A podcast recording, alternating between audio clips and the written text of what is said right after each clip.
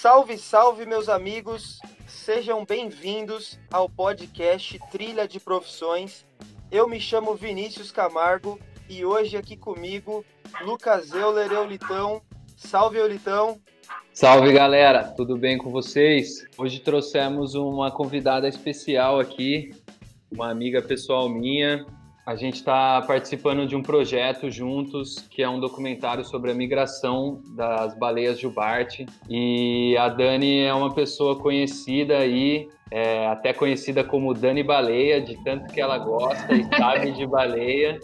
Então eu queria deixar ela apresentar para vocês e contar essa história, que ela tem uma história irada de como ela começou e de como ela chegou até é, realizar o sonho dela. E vamos que vamos, que esse episódio vai ficar irado. É, seja bem-vinda e conta pra gente um pouco da sua história aí, por favor. E aí, gente, tudo bem? Bom, primeiramente, gostaria de agradecer ao Lucas e ao Vinícius terem me convidado para participar aqui do Trilha de Profissões. É, eu acho que cada vez mais que a gente tem a oportunidade de poder falar de novas oportunidades de trabalho é sempre interessante. Ainda mais falar sobre profissões que são meio malucas né, nesse mundo. Então, eu acho que a gente está é, no momento de muita, de muita troca, né, utilizando assim, esses os meios de comunicação para trocar mesmo e tentar compartilhar as informações. Então, parabéns Vinícius, pela iniciativa. Minha história é muito interessante, né? Porque eu sou de Belo Horizonte, né? Então, eu sempre falo que a minha história é de como eu me tornei baleia, né? Porque de sair lá do interior do Brasil, né? De longe da praia para virar Dani Baleia, foi um caminho longo que eu percorri, um caminho às vezes difícil, né? Muitas vezes com muita frustração, mas que eu acho que no final da história tem sempre aquela né, você me tornar quem eu me tornei hoje, eu tenho muito orgulho disso e eu acho que essa história é, merece ser compartilhada mesmo. Então, pô, Dani, muito legal. É, seja muito bem-vinda aqui ao Trilha. É, o Eulito falou um pouco da sua história, eu fiquei super animado. O, o fundo do mar é uma coisa extremamente é, surreal, assim. Eu tive a oportunidade de fazer um mergulho uma vez e foi uma coisa assim que eu me senti no portal, assim, uma entrada em um portal, né? E eu sempre falo pro Eulito que eu acompanho algumas páginas de de vida na natureza e tudo mais e tá sendo um, vai ser um prazer a gente poder ouvir a tua história, é, saber como é que foi essa descoberta da sua paixão aí pelas baleias e quem sabe também adquirir um pouco de conhecimento de como é que como é que vivem esses, esses animais, assim, que, que de certa forma a gente, todo mundo, né, teve aquela visão errada das baleias, né, anteriormente, quando assistia aquele filme, é, ou, ou de um ataque de baleia, ou, ou enfim, né, acho que a gente criou a nossa identidade vendo Free Willy. Enfim, seja muito bem-vinda. Conta um pouquinho de como é que tudo isso começou. Então, isso é uma.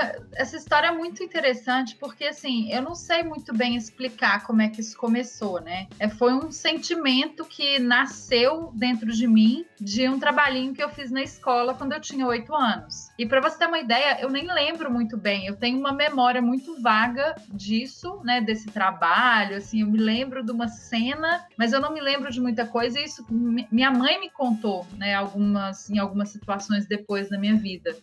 Então, é, eu fiz um trabalho de escola que eu comparava uma baleia azul com, o tamanho de elefantes. Foi uma colagem, num, né, aqueles cartazes que a gente fazia, né? A gente está falando lá da década de 80, não vou nem contar muito quanto foi, não, mas enfim. E a gente não tinha muita internet, a gente não tinha né, impressora, a gente não tinha nem quase xerox. Né? Então, assim, foi tudo muito improvisado no, num papel, uma cartolina, para a gente apresentar. Foi um grupo de trabalho de escola para a gente apresentar isso para os coleguinhas. E eu pedi o trabalhinho para trazer para casa, para ficar com o trabalhinho para mim. Porque eu fiquei muito fascinada né, com o tamanho da baleia. Eu falava, nossa são seis elefantes, a baleia azul, o maior animal do mundo. Aquilo me fascinou tanto que eu cheguei em casa, falei para minha mãe, minha mãe falou: "Ah, legal, né?". Aquilo que eu falei, eu sou de Belo Horizonte, né? O mínimo que eu preciso na, que eu preciso dirigir para chegar até a praia são 350 quilômetros de distância, né? Então, é assim, é, eu ia para a praia ali na, nas férias de verão, adorava, amava o mar, ficava ali, nossa, parecia que eu estava em casa e voltava. E eu tinha a sensação de que eu passava o ano inteiro esperando. Eu não sei se era para ir para o mar ou se eram as férias, né, de escola. Mas é aquela, aquele sentimento de criança, né, de fazer uma coisa diferente da rotina. Mas o mar sempre me chamou, assim. Eu sempre tinha essa sensação de que voltar para o mar é como se eu estivesse indo para casa. E aí eu fiquei meio fissurada com aquela história de baleia e, e tinha umas, umas, enciclopédias Barça na minha casa, umas outras, né, uma, revistas. Na época tinha uma revista que era muito semelhante à National Geographic, mas era brasileira. E aí eu achei lá em casa umas revistas que tinham umas reportagens sobre baleia. E aí fui vendo lá na Barça tudo que tinha sobre baleia e golfinho, eu lia. E aí eu me contar para minha mãe, assim, nossa, mãe, baleia come crio, é minha mãe. Hã? É, aquela história, assim, né? Mas a minha mãe, eu acho que ela pensava, assim, que, tipo, ah, essa menina tá com esse sonho de criança, igual, sei lá, muita gente fala que vai ser bailarina e astronauta, né? É, e, e assim, acho que quando a gente é, é, criança, como a gente não tem uma visão, a gente tem as nossas paixões, né? Então, é, até compartilhando uma, uma visão pessoal, quando eu, quando eu era muito criança, eu lembro que eu gostava muito de cachorros, eu, eu ia visitar meu meu avô morava no sítio e eu ia lá, andava de cavalo e eu falei, putz, eu quero ser veterinário. Eu tive essa primeira ideia, assim, sabe? Vou, vou, vou para veterinária. Mas é, depois a gente acabou, no meu caso, eu acabei migrando um pouco, mas você se apaixonou e começou, isso começou a ficar mais latente para você, assim, como é que foi de acordo com que você foi crescendo, como que isso foi se comportando? Cara, então, eu me lembro, eu me lembro assim de ter lido em algum lugar que existia profissão de bióloga, né? E eu acho que eu perguntei para minha mãe, que eu falei com ela, ai, que eu queria trabalhar com baleia. Aí minha mãe, ah, então você tem que virar bióloga. E aí, depois de um tempo, eu descobri a oceanografia. E aí eu falei, não, vou virar oceanógrafa, porque para mim era muito mais, né, suava, muito mais imponente você falar que você é oceanógrafa do que bióloga. Só que eu, na verdade, eu já virei bióloga naquele momento daquele trabalhinho na escola. Quando eu cheguei em casa, aquela curiosidade que despertou em mim e aquele senso de pesquisar, né, de ler, de ir atrás de informação, de ficar curiosa sobre o comportamento dos bichos, né, de, de ir lendo ali tudo quanto era pezinho de página que eu encontrava e repetir, né? Replicar as informações que eu lia, eu contava tudo para minha mãe, né? E aí, assim, é, eu acho que nesse momento lá atrás, né? Quando eu tinha entre os meus 8 e 10 anos por ali, é que eu acho que eu virei bióloga. Eu, então, assim, eu não, eu, eu sempre brinco que eu não escolhi a profissão, a profissão me escolheu, né? Então, eu, eu comecei a ver reportagens na TV e gravava tudo que tinha disponível, né? Que é Globo Report, aquelas reportagens que a gente encontra, né? No meio do caminho ali, eu gravava no meio de uma fita VHS que tinha lá na, no gravador, lá na hora. Então, assim, eu ficava uma coisa muito, muito apaixonada mesmo, né, por isso. E aí eu descobri quando eu tinha 15 anos eu descobri o, o a, eu descobri Abrolhos, né? Quando eu tinha quando eu tinha 15 anos eu descobri Abrolhos também numa dessas reportagens aí no, na TV e falava que lá tinha uma população de balejo Bart. E aí eu brinquei com a minha mãe e aí eu fiquei lá olhando e elas falaram: "Ah, no Instituto Balejo Bart, eles trabalham, pesquisam as baleias". Eu falei: "Ah lá, mãe, é isso que eu quero fazer, eu vou trabalhar lá quando eu crescer". E aí minha mãe Caramba. falou assim: a minha mãe falou assim: "Ah, beleza, né? Eu acho que minha mãe, acho que ela acostumou tanto a falar coisa, a escutar eu falando coisas, que ela, ela nunca discordou. Minha mãe foi uma, foi uma pessoa muito importante, porque assim, primeiro, ela nunca discordou, ela nunca me chamou de doida. É que eu acho que esse, que essa ação, essa atitude da minha mãe iria me desmotivar muito se ela ficasse assim, ai, para com isso, que ideia maluca, para, sai para lá. Eu acho que se ela, se ela tivesse esses comentários ao longo desses meus sei lá, dos meus oito anos até os meus 15 anos, eu acho que provavelmente eu não teria seguido com essa ideia maluca, né? Provavelmente teria ficado eu, eu por lá.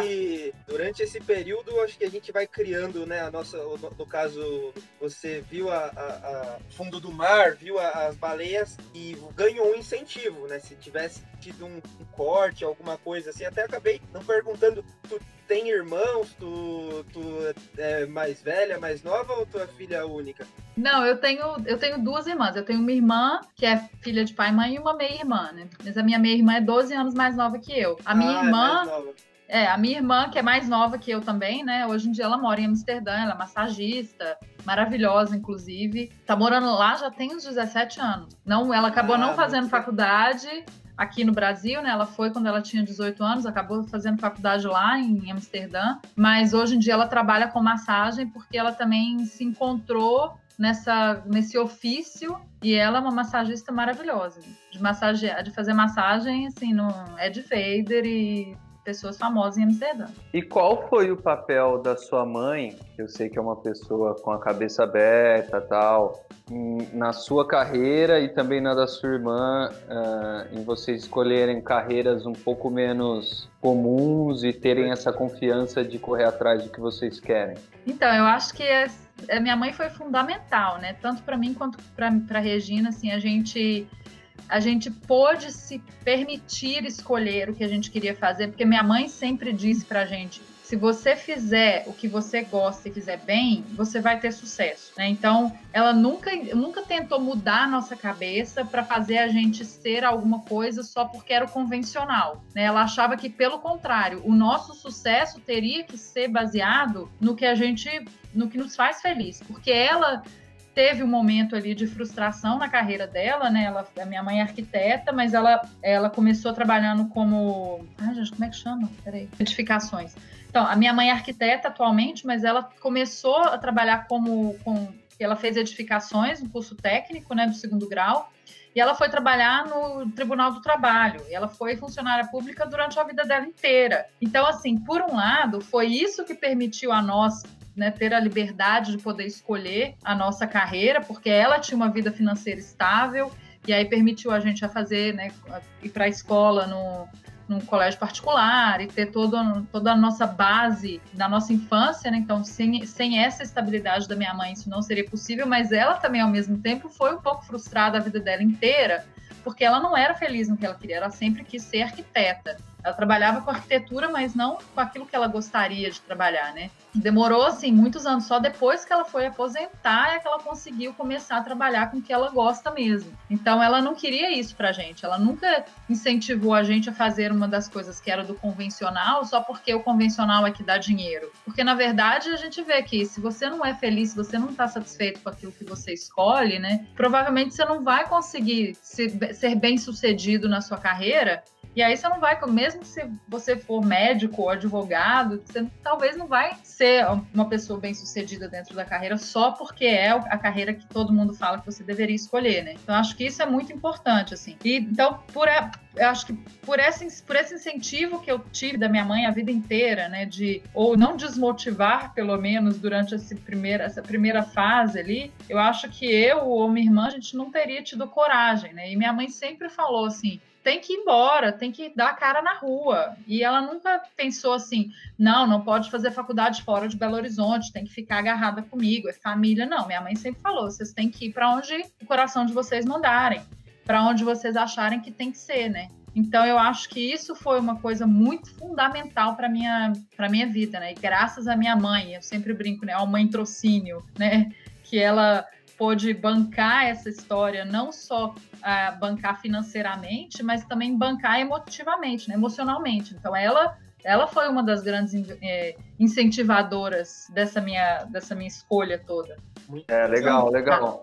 E a partir de, é, depois desse trabalho que você começou a se interessar mais por baleias, o que, que você começou a fazer? Como que você se informava e qual, quais foram os outros os próximos passos que você tomou para ir em busca do seu sonho? Ah, então, eu assim, daquele momento lá dos oito anos de idade, desse trabalhinho da escola e de tudo que eu tinha acesso, né? No, sem um mundo, sem internet, era um mundo mais difícil de se ter informações, né? Meu primeiro, talvez a minha primeira informação mais concreta foi essa do trabalho lá do Instituto Balejo Bart, que eu consegui entender que haveria possibilidade de existir uma profissão para isso, né? Que é um biólogo marinho que trabalha com baleia. E aí eu né, me interessei, comecei a ler muito sobre baleia, tudo que eu tinha acesso até quando eu entrei na faculdade, né? E assim, eu demorei para entrar na faculdade, na verdade, eu fui morar na Espanha, eu era bailarina de flamenco, então eu decidi morar na Espanha por uns anos para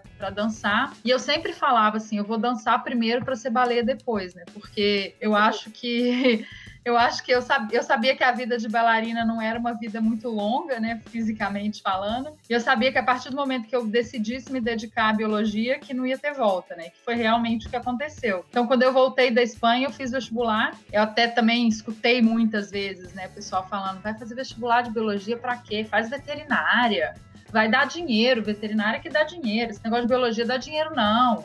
Ai, você vai fazer é, biologia marinha, mas aqui em Belo Horizonte só, só tem a Lagoa da Pampulha. Ai, você vai fazer biologia trabalhar com baleia? Que coisa esquisita. Eu escutei a vida inteira, né? Então, assim, tinha hora que eu até ficava meio envergonhada de falar qual era aquele meu sonho, que as pessoas, realmente as pessoas me chamavam de doida, né? Elas tinham essa visão de que, ai, que ideia maluca. Essa menina de. E até você comentou que você pensou em fazer oceanografia. Isso. É, bom, tem como você explicar um pouco da, da diferença entre, entre biologia marinha, biologia marinha e a oceanografia, assim? Que, por exemplo, para eu não sei, falar bem a verdade, uhum. eu não sei, sim. Então, a grande diferença é que a biologia a biologia, né? Não só a biologia marinha, mas a biologia é uma área biológica e uhum. a oceanografia é uma área de exatas. Então é calculeira. Certo. E eu sempre fui ruim em matemática, né? Não é que eu fui ruim, eu nunca nunca gostei. Eu queria mesmo era compreender o comportamento dos bichos, eu gostava de fisiologia, eu gostava eu gostava de biologia, mas eu queria ser oceanografia por causa do nome, né? Eu queria ser oceanógrafa por causa do nome, porque eu achava que era muito mais bonito, muito mais luxuoso, sei lá. Mas aí quando eu fui realmente, né, fazer o vestibular e fui pesquisar sobre os locais que eu podia fazer oceanografia e aí entrei lá nas páginas, né, do nessa época já tinha internet, né? entrei nas páginas lá dos cursos e fui ver a carga horária, fui ver uh, a grade curricular, e aí que eu me dei conta de falei, opa, não é isso que eu quero não, porque primeiro você tem quatro cálculos, você tem matérias de física, né? Você tem matérias de muita matéria de matemática mesmo, de área de exatas, que para te falar a verdade eu nem, nem saberia te falar muito mais do que, do que isso que aí já foi para mim o ponto crucial para desistir de fazer oceanografia pra e ficar mesmo na um biologia. É, assim, na verdade eu já queria fazer biologia, mas a oceanografia eu falei, não, eu tenho que ver o que, que é para, né, para realmente tomar essa decisão para ver se talvez a oceanografia não seja melhor para mim. E aí realmente eu vi que não, que a oceanografia ela tem uma uma visão muito interessante do oceano, mas que para o que eu queria, que era trabalhar a biologia dos bichos, né, comportamento principalmente, aí ia fugir um pouco do propósito. Então, quando eu decidi pela biologia, foi muito por isso, assim, foi sabendo, eu, né, eu, eu tive, pesquisei sobre as duas, comparei as grades curriculares das duas e vi que realmente o que eu gostava mais, o que eu tinha mais afinidade era dentro da biologia. Legal. E aí, e aí tu prestou já para biologia marinha? Não, eu prestei, na verdade, eu, eu comecei a minha faculdade lá na PUC de BH. Uhum. Eu, eu fiz biologia lá, fiz biologia, não passei na UFMG, passei na PUC. E aí, porque na época minha mãe ficou meio, meio, ressab, meio ressabida de eu morar no Rio, porque era o lugar que eu sabia que tinha biologia marinha como curso de graduação. O resto você vai fazer biologia como biologia, biologia geral e aí você tem que fazer uma especialização depois, né? E aí eu comecei a fazer a, graduação lá na PUC e aí consegui convencer a minha mãe. Falei, mãe, fica tranquila, vai dar tudo certo. E acho que ela ficava meio apavorada com a violência do Rio, de eu morando sozinha, né? Dessa coisa toda. Apesar dela sempre ter motivado a gente de morar em lugares diferentes, o Rio assustava um pouco ela, né? Não era, não era de eu morar fora, era de eu morar aqui. Inclusive, eu tô aqui no Rio nesse momento, né? E aí, enfim, aí eu fiz a transferência lá da PUC para cá, para o UFRJ. Aí tive que fazer algumas, algumas, algumas é, matérias de novo, né? É, mas assim, foi foi uma transferência super tranquila, né? Eu, eu, passei aqui, né? E aí aproveitei as matérias que eu tinha feito lá na PUC. Mas assim, realmente, quando eu vim para cá, né? Só de eu estar tá encostada no mar ali, principalmente lá no fundão, que tá ali, né? Um passo da Baía de Guanabara, de estar tá no mar todo dia, né? Assim, pelo menos estar tá numa cidade litorânea já mudou muito na minha vida, perspectiva, né? Do, dessa proximidade de estar no mar. Então, isso para mim foi um passo muito, muito importante. E fazer faculdade na UFRJ foi sensacional, né? Eu amo a UFRJ, assim, apesar de todas as dificuldades que a UFRJ enfrenta, eu acho que é uma faculdade sensa é uma universidade sensacional e a possibilidade de fazer biologia marinha como graduação, né? De eu me graduar depois dos, dos quatro anos de graduação e sair com diploma de, bióloga, de bióloga marinha foi algo que sempre me trouxe, é, sempre me despertou uma vontade, né? E foi isso, assim, depois de, você tem, na, na, biologia marinha, na biologia aqui na UFRJ, você tem um, dois anos do que a gente chama de ciclo básico, e aí depois de dois anos você pode escolher qual é a modalidade que você quer seguir. Então você pode escolher a genética, zoologia, ecologia, botânica ou biologia marinha, ou até a licenciatura, né? Então são seis opções de modalidades dentro da biologia que você você sai desses primeiros dois anos e já foca naquilo mais diretamente no que você quer. E eu acho que isso é, é foi também uma coisa muito boa para mim, porque eu tive matérias muito específicas de biologia marinha, né? Então eu fui para ter muito mais contato com o mar ao longo do meu dia a dia, né? Aquelas matérias que fitoplâncton, é, zooplâncton, peixes, ecossistemas marinhos, são todas as matérias que não tem muito a ver com o que eu queria ainda, mas que estava lá já no meio aquático, né? Então isso para mim já foi interessante. E eu ia te perguntar, Dani, é, ah. eu ia te perguntar, nessa, nessa etapa você tinha uma paixão, tinha uma visão muito grande do que você queria, mas você já estava começando a ter experiências práticas, né? Quando você fez a transferência e estava já no Rio, você te, começou a ter uma visão mais prática, assim? Que nada! Meu primeiro e meu segundo ano eu fiz estágio com esponja, por falta de opção e por necessidade. Eu precisava de uma bolsa, eu estava aqui, né? Apesar de eu estar ali com o, o mãe-trocínio da minha mãe, do meu, né, meu pai, é, os dois me ajudando a pagar minhas contas para poder viver no Rio mas era aquela coisa de contar moedinha para tomar cerveja no final de semana, né? Então, assim, no final da história eu falei, não, vou, vou preciso de uma bolsa porque tava difícil, né, de, de financeiramente, assim, tava no limite. E aí eu não consegui bolsa, não consegui estágio com, com baleia, com golfinho, porque naquela época era complicado, ainda é, né? Ainda eram menos opções do que tem hoje. E nos lugares que eu bati na porta lá para tentar ter os estágios, eu fui negada. E por alguns motivos que hoje em dia eu nem sei por quê, assim, é primeiro quando eu fui é, no primeiro lugar, eu, o cara estava fazendo pós-doc, estava sem tempo para se dedicar a estagiário, né? Que era o local que eu mais tinha interesse de estagiar, que eles trabalham com boto cinza aqui na Baía de Guanabara. E aí, um outro, uma outra pessoa que trabalhava também, ela estava num momento de pausa, e aí não estava recebendo estagiário. E aí, quando eu consegui no ano seguinte falar com o cara, o cara, e agora já tem um estagiário, então sinto muito, não vou poder te dar a vaga. E, poxa, eu tinha ficado um ano esperando aquele estágio, né? Tinha falado todo dia, eu ia lá para aquele estágio de esponja, chorava no meu no laboratório, chorava no, na bancada lá, pipetando aquelas coisas, acho que ele ficava aquela meio é, uma mistura de frustração com cheirando metanol, né? Eu ficava meio doidona, eu acho. Mas assim, não era uma coisa que eu gostava, né? Mas eu tinha que estar ali. Então, o que me alimentou durante esse tempo todo era a possibilidade de ter um estágio no final desse ano. E aí, quando o ano acabou, né? Quando o meu estágio acabou, que eu tinha que renovar a bolsa, o meu, meu orientador, né? O Walter Oleman, que, na, que foi, assim, uma pessoa também, uma figura muito importante na minha nesse meu primeiro ano de graduação, né, nesse meu primeiro ano aqui na UFRJ, porque realmente ele me ensinou como o que, o que é ser uma pesquisadora, é, mesmo que não era exatamente na minha área. Eu, eu sou muito grata a esse período que eu passei lá, porque eu tive experiências é, de pesquisa em laboratório, principalmente, mas a experiência em pesquisa em geral, né? Como você pesquisar, é, buscar artigos científicos, como ver referências, como referenciar os trabalhos, né? Dentro do, do formato, como formatar, como na né, estrutura de um artigo científico, como publicar, tudo isso eu tive graças a esse período que eu passei lá no início da minha graduação, que foi também um período que eu falei, putz, esse negócio de pesquisa é legal, mas eu quero mesmo estar no mar, sabe? Então, assim, foi um período muito importante para eu saber muito do que eu não queria fazer. eu sempre brinco assim que é, fazer estágio durante a graduação é uma benção, né? Se você tem a possibilidade de estar, estar em algum laboratório, estar em alguma, né, a, a, fazendo, fazendo algo dentro da sua área, que nem que não seja dentro daquela área que você quer, mas fazendo estágio e trabalhando com pessoas que têm experiência, você não tem como não aprender, né? Então, eu fui muito grata esse período com o Walter, ele é uma pessoa sensacional, ele é meu amigo até hoje. E ele, quando acabou esse período de, do primeiro ano, ele pediu para eu não renovar a bolsa, né? Ele não quis que eu renovasse a bolsa.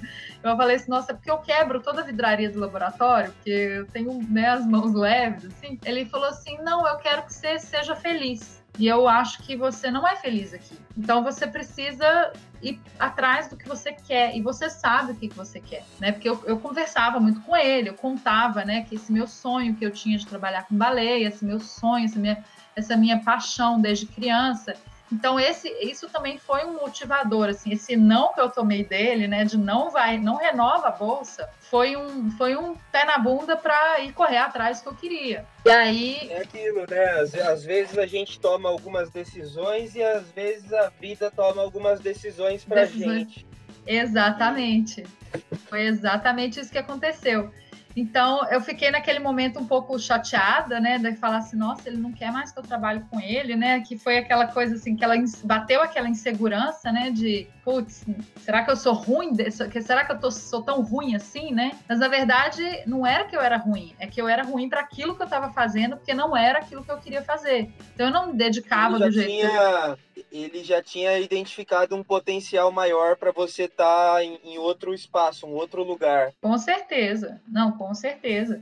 E aí ele falou, né? E quando ele conversou comigo, ele foi, ele conversou de uma forma muito, muito doce, né? Muito assim, ele me explicou realmente o que que, por que que ele achava que eu não deveria renovar a bolsa. E aí foi aquele empurrão, né? Que eu falei, putz, e agora? Agora é o momento, né? Agora é o momento de correr atrás mesmo. Foi aí que eu bati lá na porta do cara e falei, e agora? Tem aquela minha vaga que você me prometeu um ano atrás? Aí ele falou, e não tem mais. Eu falei, putz, danou-se o que, que, eu vou fazer então, né? E aí eu comecei a entrar na internet, pesquisar quem é que trabalha com baleia e golfinho no Rio. E não tinha muita gente, né? Tinha a Liliane Lodge, que foi naquele momento ela também não estava recebendo estagiário. Eu bati na porta dela umas vezes, dei de cara com a porta. Esses nãos que você toma da vida são nãos, né? São tropeços que, você, que te desmotiva mesmo, né? Você fala, nossa, nunca vou conseguir isso. Acho que será que não é doideira da minha cabeça? Será que eu não devia virar veterinária mesmo, ou trabalhar com qualquer coisa né, que, que dê dinheiro, trabalhar com genética,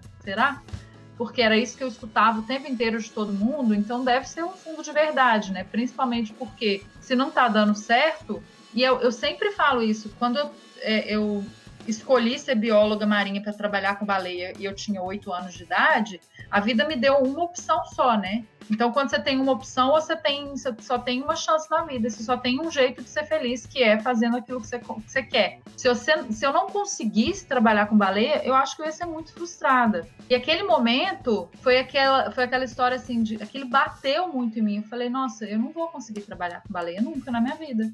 E aí eu fiquei pensando em, em, em opções, né, de que, que eu vou fazer, e ao mesmo tempo lá, tentando achar uma pessoa que pudesse me orientar, que pudesse me dar um estágio na área. E aí, finalmente, assim, depois de milhares de telefonemas, de e-mails, de, né, de tentar mandar, eh, bater na porta, fui lá até Niterói, num cara que tinha feito um artigo com, com golfinho, Bati na porta dele, ele falou, cara, eu trabalho com peixe. Eu falei, putz, tá foda, né? Não vou conseguir esse negócio nunca na minha vida. E aí ele falou, ah, tem um cara lá em Arraial do Cabo que faz uns trabalhos lá, por que, que você não, não, não olha com ele? E aí eu mandei um e-mail e ele falou, ah, ele trabalhava lá no Fiocruz, falou assim, ah, vem aqui a gente conversa. Cara, quando ele falou, tá bom, eu tô procurando uma estagiária mesmo.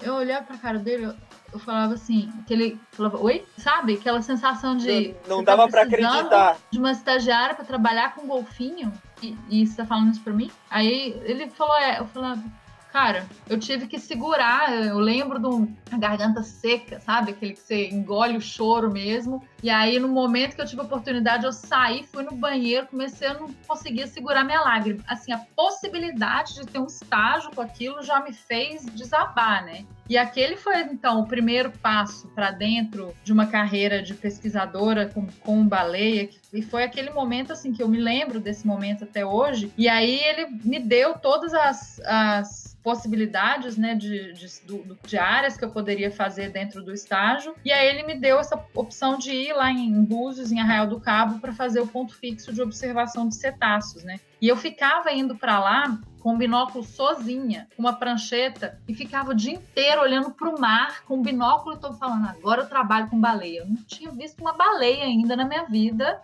mas eu já estava com aquele sentimento de agora eu trabalho com baleia. Então eu ia todos os dias já me sentindo enorme, né? Assim, já aquilo me engrandeceu muito por dentro, né? Aquele sentimento de, putz, finalmente estou fazendo aquilo que eu que eu nasci para isso, né? E aí eu ficava lá horas aquele, sentada numa pedra, tudo desconfortável, com sol na cara, com vento, com chuva, com fonezinho de ouvido, um celularzinho, naquelas, nem sei que na época que, que era, com binóculo na cara, olhando o tempo inteiro, não vendo nada. Assim, não via uma água mexendo, não via um borrico durante meses. Eu falo que, gente, hoje em dia, se fosse a mesma coisa, eu teria visto muita coisa. Naquela né? área de Arraial do Cabo é, um, é sensacional. Mas o, que, aí... o que, que, mudou, o que, que mudou daquela época para agora, assim, nessa visão de, de, de, teria enxergado mais? Você ah, saberia... não, não é visão não, é visão não, é baleia mesmo. A população cresceu muito.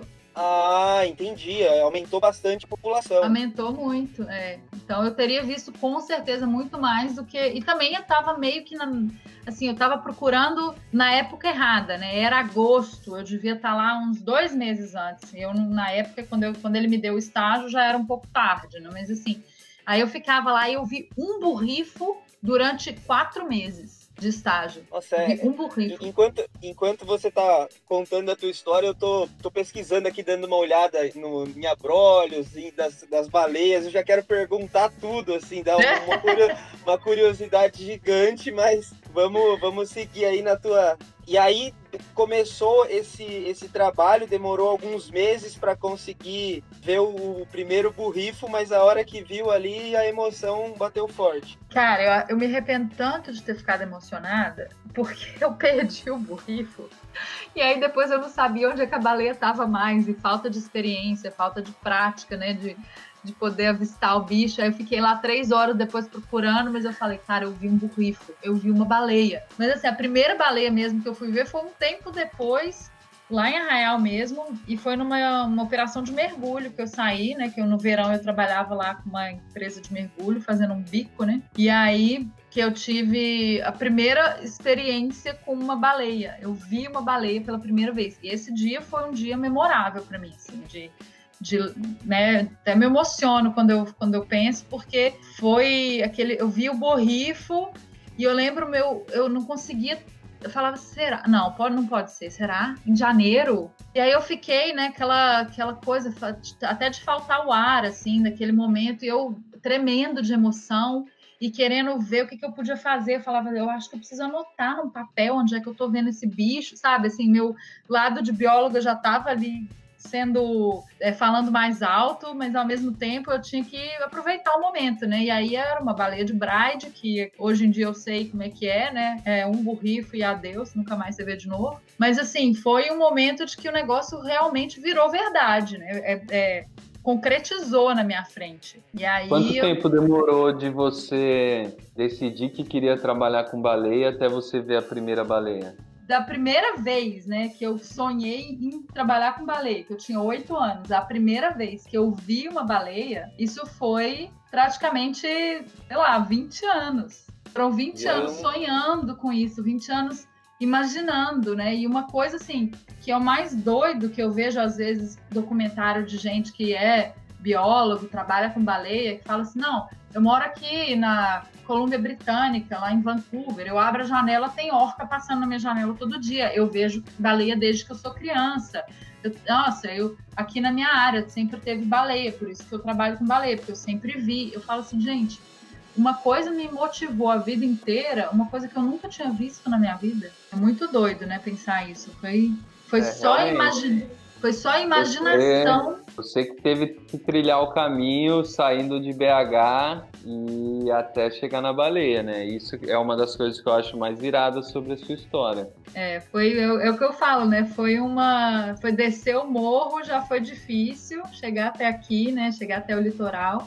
Não é uma coisa comum, né? Não, não, não, não, porque assim, é, as pessoas têm tem que estar próximo, né, do mar, né? E a gente, sei lá, você de BH ainda é uma cidade é, uma capital e tudo mais, né? Eu e o Eulito somos de Botucatu, uma cidade menor. Então, você pensar uma baleia já é difícil, assim, né? Você vê, você vê na televisão e tal, mas é, achar o caminho da baleia já é um grande desafio. E, e, até uma pergunta que eu ia fazer, né? Você falou de sair de BH para ir para o Rio, chegar mais próximo da baleia. Mas falando um pouco de Brasil, a gente tem uma população é, grande de baleias em comparado ao restante do mundo, assim como funciona? Então, hoje em dia a gente tem, né? A gente, a população de baleia, principalmente a baleia jubarte, é uma população que se recuperou muito no mundo inteiro, não só no Brasil. Mas a população brasileira é uma das populações que mais se recuperou. Então, a gente tem quase 20 mil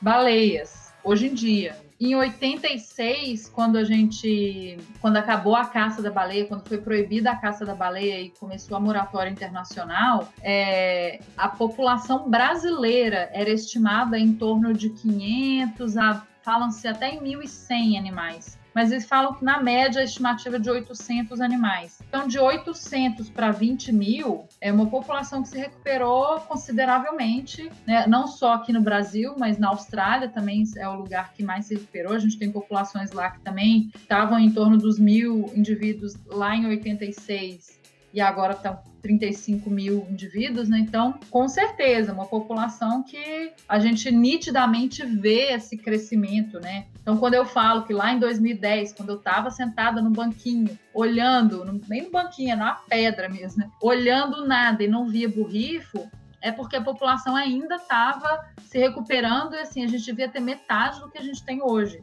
Então, nos últimos 10 anos, essa, e, é, e, tem sido um crescimento exponencial, né? Então, nos últimos 10 anos, essa população se recuperou de uma forma, assim, muito expressiva. Legal. Legal.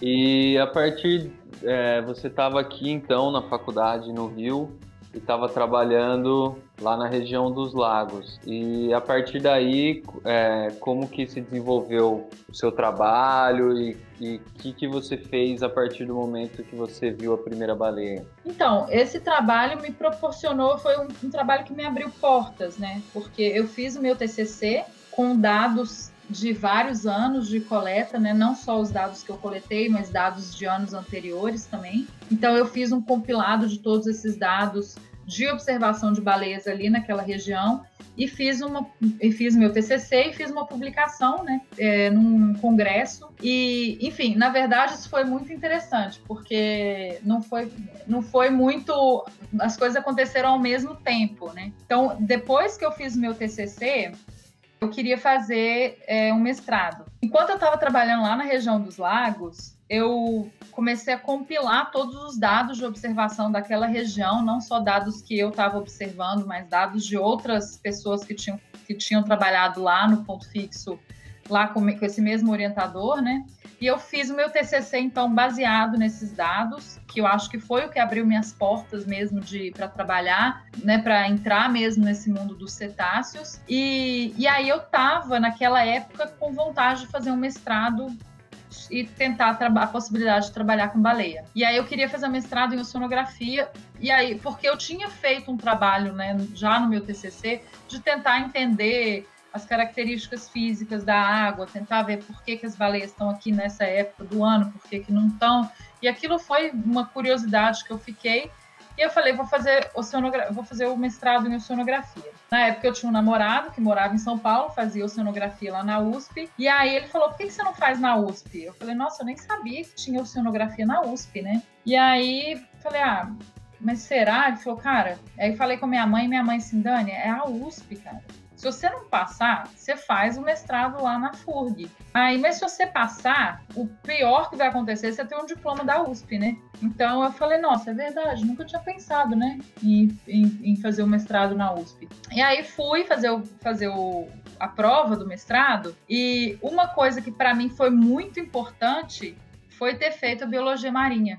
Porque quando eu cheguei para fazer a prova do mestrado para oceanografia, que é, na verdade eu fiz para oceanografia biológica, então tem muito base é, da, da biologia mesmo, a prova, eu falava, nossa, essa prova tá muito fácil eu sabia todas as respostas. Eu falei assim, ou ela é muito fácil, ou eu tô caindo em todas as, em todas as pegadinhas, igual pato caindo na água, né? Essa é a sensação que é. eu tive ao longo Achava da... que só tinha pegadinha no vestibular, na prova de mestrado tem também? Então, tem, mas assim, eu não sabia, né, se tinha, porque a prova do vestibular a gente tem um preparatório todo, a gente tem várias outras provas como base, né? A gente tem como olhar provas, né, de 20, 30 anos atrás e vir vendo como é que são todas as perguntas. Então a gente tem como se basear e entender como é que são as pegadinhas. A prova do mestrado na USP eu nunca tinha visto a prova, como é que ela era, né? Então você não tem acesso. Não é uma coisa que ela é é fácil de você obter. Eu cheguei, fui lá numa, numa orientadora, fui numa professora lá da USP e lá do, do Instituto Sonográfico, e eu falei: olha, eu tô com vontade de fazer um mestrado aqui, e eu fiquei sabendo que você é uma das pessoas responsáveis pelo programa de mestrado da oceanografia biológica. Eu queria saber se você tem alguma dica para me dar, alguma. algum não sei, alguma coisa que você poderia me. alguma referência que você acha que eu deveria ler, algum livro, alguma, alguma forma porque como é que é essa prova? Ela falou: olha, pensa só assim, a prova é para oceanografia, mas ela é baseada na biologia. E você devia ler esse e esse livro para se basear na prova. Eu falei, beleza. Ela me deu assim umas super dicas nesse dia. Não me deu nada assim prático, né, de, da prova, mas ela me deu várias dicas que foram super importantes para eu me preparar. E aí eu passei seis meses estudando para essa prova mas assim, estudando muito. Eu achava que era igual um vestibular, mas assim, na verdade, era tudo aquilo que eu já estava vendo ao longo da minha graduação. Então, por um lado, foi uma prova fácil, porque eu já estava estudando tudo aquilo, né? Eu já estava tendo todas aquelas disciplinas durante a minha graduação. Então, isso também foi uma coisa que me ajudou muito. Né? Fazer, fazer a graduação em Biologia Marinha também me ajudou a me preparar para a prova do mestrado na USP, que eu acho que eu não eu não teria passado naquela prova com tão facilidade se eu só tivesse feito biologia sem ter tido aquelas disciplinas específicas da biologia marinha. Claro, tem milhares de pessoas que fazem e passam, mas elas mesmas me contaram, né? Várias pessoas que eu conheço que vieram da biologia sem ser biologia marinha, que elas falaram tiveram que estudar muito mais do que o que eu estudei, porque elas não tiveram essa oportunidade de se preparar dessa forma, né? Então isso foi uma coisa muito boa para mim. E aí, quando eu fiz a prova, que eu fui para casa, eu falei, nossa, acho que eu me ferrei nessa prova, né? Agora só ano que vem, né? É uma prova por ano. Falei, nossa, acho que eu não passei. Fiquei super nervosa, fiquei super triste. Fiquei ali uns dois dias esperando o resultado sair. E aí, quando o resultado saiu, eu tinha passado em segundo lugar. Caramba. Eu falei, eu fiquei olhando pro resultado, assim, no, eu falei, e eu passei assim com um, um, décimo a menos do que, a primeira, do que o primeiro lugar, sabe? Foi muito empate quase. Eu fiquei olhando assim, eu, eu tirei foto e falava assim, cara, eu realmente passei no mestrado, não tô acreditando, né? Eu já estava preparada para ir lá para a FURG fazer a prova de lá. Que a FURG é lá no final do Brasil, literalmente, né? Lá no Rio Grande do Sul, na pontinha, lá no Chuí, quase acabando o Brasil mesmo, na fronteira com o Uruguai eu já estava preparada para ir embora para lá, fazer a prova lá e ver o que, que ia dar. Aí eu passei na prova e fiquei, cara, não tô acreditando, né? E agora? Preciso de um orientador preciso de um projeto. E aí eu fui fazer uma. Fui bater na porta de todos os professores que tinha na USP para ver se alguém me orientava com baleia. Ninguém quis me orientar com baleia. Eu falava, nossa, fui conversar com alguém, com umas, umas pessoas, e aí me falaram: ah, tem um cara que trabalha com mamífero marinho lá no laboratório do FAM, e aí ele, ele talvez possa te ajudar. E aí ele falou: olha, eu tô precisando de uma pessoa para trabalhar no meu projeto. Se você tiver disponível, eu acho que ia ser interessante. E aí eu falei: qual que é o projeto? Ele falou: com lobo marinho. Falei, putz, mas não é com baleia? Ele falou, não. Falei, beleza, bora lá, né? Tem que ser, tem que ser. Escrevi o projeto lendo sobre biorreprodução de, de é, lobo marinho e eu pensava todo dia, mas não é baleia. Mas enfim, tive que entregar o projeto, fiz o meu, o meu, os meus primeiros meses, as minhas primeiras disciplinas. E aí viajei, tive oportunidade para viajar. Assim, na época, né, a USP pagou toda a minha viagem para ir para um congresso lá na Argentina sobre mamífero marinho. E foi aí que eu tive a oportunidade de conhecer a Mia e a Cris. E a Mia foi a minha orientadora de vida, praticamente, né? Porque ela, para mim, era um exemplo de tudo que eu queria ser. Então, quando eu conheci ela, quando eu vi ela falando do trabalho dela em Abrolhos, quando eu vi ela mostrando as fotos do que, que ela fazia em Abrolhos, naquele lugar paradisíaco, com as baleias, eu falei, é isso que eu quero fazer. E aí eu passei, eu fiz um curso, né, de um dia, eu passei a metade do primeiro dia que meu coração não parava dentro de mim.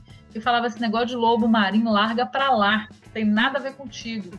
Aí eu cheguei para ela e falei, Mia, eu não te conheço, mas eu já te considero pra caramba.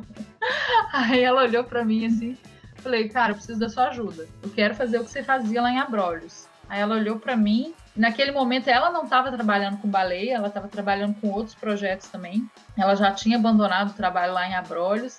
Eu falei, eu quero fazer aquilo que você faz para o meu mestrado. Eu estou desesperada, eu não consigo olhar, eu não consigo ler um artigo de lobo marinho. Me ajuda, pelo amor de Deus. E aí a gente foi, trocou telefone, por coincidência, ela morava também em São Paulo. E aí eu comecei a conversar com ela e ela se entusiasmou muito porque ela queria voltar a trabalhar com baleia. E ela viu em mim uma oportunidade de voltar a trabalhar com baleia e eu vi nela a oportunidade de continuar trabalhando com baleia. Então foi aquela coisa do mundo se encontrando, né? Naquele momento, essa sensação que eu tenho, assim, de que era, era o que tinha que ser mesmo, estava escrito, né? E aí a gente começou a conversar muito sobre as ideias dos projetos e aí eu fui estipulando o meu projeto mesmo.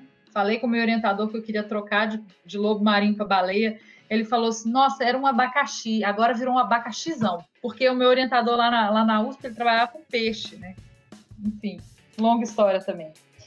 E aí ele, ele topou essa troca de projeto, e foi aí então que em 2000, 2013 foi o ano que eu fui a primeira vez para Abrolhos. E aí, cara, dali para lá, foi não tinha mais como, porque minha, minha paixão virou primeiro que se concretizou de uma forma que o Lucas pode até falar melhor, né, Lucas? O que que é Abrolhos, que é inexplicável, é baleia saltando para tudo quanto é lado. Bom, realmente é um lugar que eu já até tentei explicar para o Vinícius no telefone, sei lá, eu por mais que eu sabia antes de a gente viajar para lá, cara, realmente não tenho o que falar, sabe? É, até quando você chega chega em Caravelas, tem a placa lá dizendo que quem vê uma baleia nunca esquece. E isso é muito verdade mesmo. E, tipo, ter a habilidade de ver elas de longe e poder aproximar e ver elas, tipo assim, de perto no barco, ver elas pulando, batendo as nadadeiras, é algo realmente que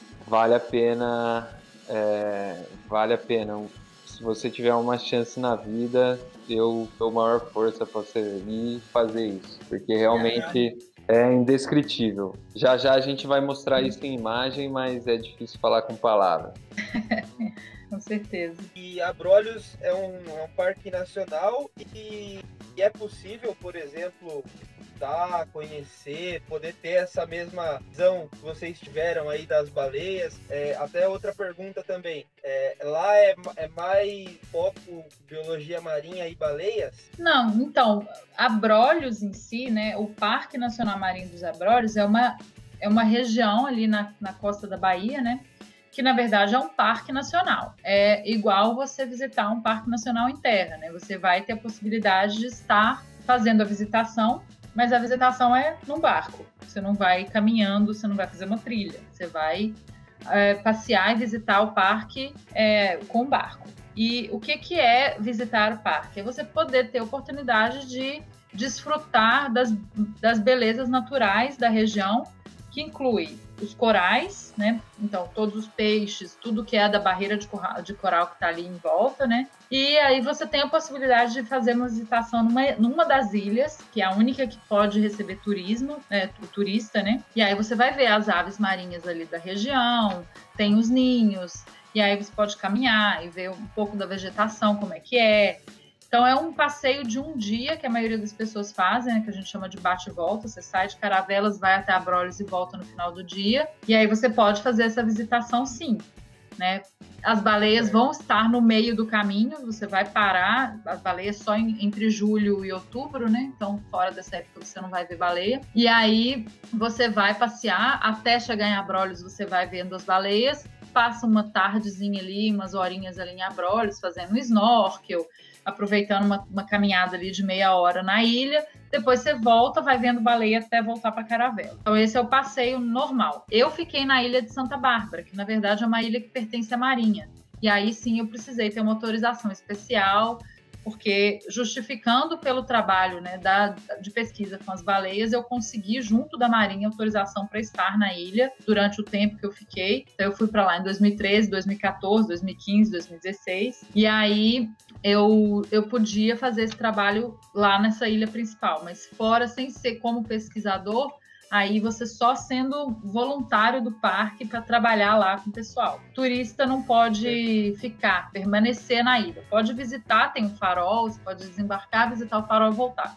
Geralmente é um passeio de meia perfeito, hora. Perfeito. E mergulho, você falou que é só com snorkel? Não, você pode fazer mergulho com, com o cilindro também. Ah, muito legal. Pode fazer é... batismo, enfim. É, exato, eu, eu, falo isso porque eu, eu, é, eu fui para Fernando de Noronha, pude fazer o mergulho, né? E, uhum. e é uma coisa assim que é, é, impressionante. Todos os animais, até vi as fotos do teu Instagram. Eu acho que eu nunca vi um animal tão tranquilo quanto uma tartaruga, assim, sabe? Que você olha na carinha dela assim e você fala, olha como ela tá ali nadando tranquilo. Mas eu, eu fico pensando, né? Tudo bem, eu, eu vi, vi tubarão lá e tal, mas eu fico pensando, as, as baleias, elas são tranquilas assim de você nadar perto dela e você você chegou a fazer é, você fez mergulhos próximo das baleias? Como foi? Então é, eu sempre falo, eu sempre chamo as baleias das gigantes gentis, né? Então, eu acho que isso já diz muita coisa sobre elas. É, sim, eu mergulhei com as baleias, eu fiz é, eu, fi, eu fiquei quatro meses mergulhando com as baleias todos os dias, mas não em Abrolhos e não no Brasil, porque aqui no Brasil é proibido. Certo. Quando eu acabei o meu mestrado, quando eu acabei o meu mestrado, que eu finalmente consegui fazer o meu mestrado com as baleias, foi assim, foi o meu mestrado que me proporcionou virar pesquisadora do Instituto Balejo Bart, né? E eu trabalhei no Instituto Balejo Bart por dois anos. E aí, depois do meu trabalho no Instituto, eu tive a oportunidade de me tornar guia. É aí que começa a minha carreira atual, né? A história da minha carreira, de como começou o que eu faço hoje. O que eu faço hoje num ano sem Covid, né? E, e assim, eu tive a oportunidade de me tornar guia como quase com quase que um susto. Não foi nem uma, uma, não foi uma, uma coisa que eu procurei me tornar, né? Foi também um acontecimento. Eu tive a primeira oportunidade quando eu fui para a Antártica é, em 2016, eu ainda trabalhava no instituto.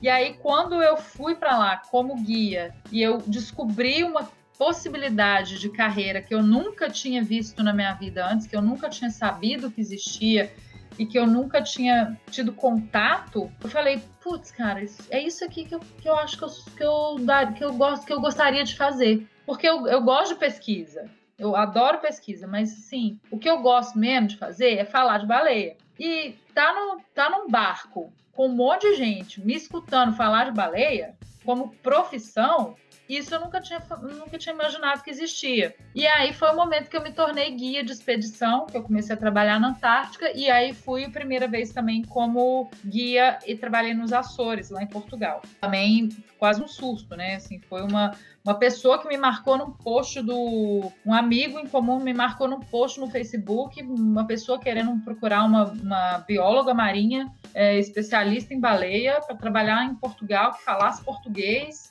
inglês e espanhol. Eu falei, uai, parece que eu tô lendo meu perfil aqui, né? Aí eu falei, uai, que... não, eu falei, que isso, né? Eu falei, quem sabe? Aí peguei meu currículozinho, mandei lá, o cara me mandou um e-mail, tipo, meia hora depois, falando quando é que você pode vir. Eu falei, ué, tá bom, então, tô indo, né?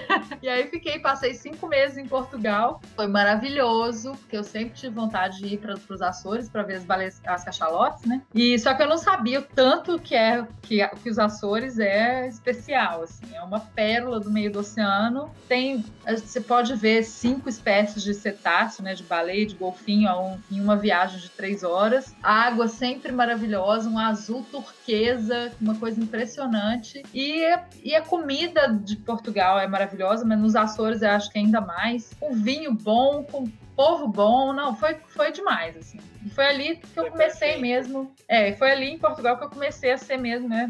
A oficializar minha carreira de guia, guia de observação de baleia. E fui para Antártica de novo no final do ano. E aí comecei para Antártica todo ano, todo ano também como guia de expedição. Mas da Antártica eu já comecei a trabalhar nos navios em outras regiões também no mundo. Né? Trabalhei no Caribe, fui para a Austrália, enfim, para a África, para vários outros lugares, para a Amazônia, é, como guia de expedição também. Então eu falo que eu sou um guia de expedição global, especialista em baleia. Então onde é que a baleia vai, eu vou atrás. Estou sempre migrando atrás delas. E em 2018 eu fui para Tonga. Pelo amor de Deus, não é a Tonga da Mironga, antes que alguém já brinque com isso. É um país que também é uma coisinha que eu nunca tinha ouvido falar. Eu já sabia que lá na Polinésia podia mergulhar com baleia e eu tinha vontade louca de ir para lá só por causa disso. E aí em 2018 eu falei, uai, gente, quem sabe eu não vou para Tonga. Falei meio que brincando assim. Um dia eu acordei de manhã e falei, uai, que eu vou tentar. Comecei a mandar uns e-mails também. Dois dias depois eu tava com uma vaga de emprego para ir para lá. Dez dias depois eu tava dentro do avião voando daqui para o outro lado do mundo. Onde fica Tonga? Então, na Polinésia, no meio do Oceano Pacífico.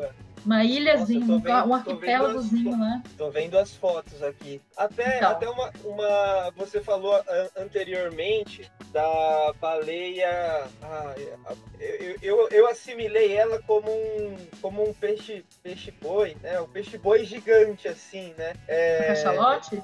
Isso, exato, a cachalote. Porque ela tem um formato meio diferente das baleias que a gente está mais acostumado a ver, assim. É... é, o cachalote é aquele é um, é um caixote, né? Por isso que é cachalote, é um caixão, é uma cabeça dela. É o, o cachalote é o Mob Dick. E elas têm, e elas têm os, os locais assim, a, os, ah, os lugares onde elas ficam mais determinados ou elas saem nadando pelo oceano, assim, vão desbravando para outros locais? Não, no geral, todas as baleias elas vão migrar de algumas regiões, né, específicas. Então, elas vão fazer esses movimentos sazonais, sair de uma estação para outra, e dependendo de, do local que ela está, é o local que ela vai ter um comportamento diferente. Então, por exemplo, as baleias de bate, né, para ser mais específica, elas vêm para o Brasil durante o inverno para reproduzir. Não comem nada, fiquem em jejum. E aí, quando acaba o inverno, começa a primavera, elas começam a descer para a Antártica, chegam na Antártica, ficam lá durante quatro meses só comendo, reproduz mais para a reprodução.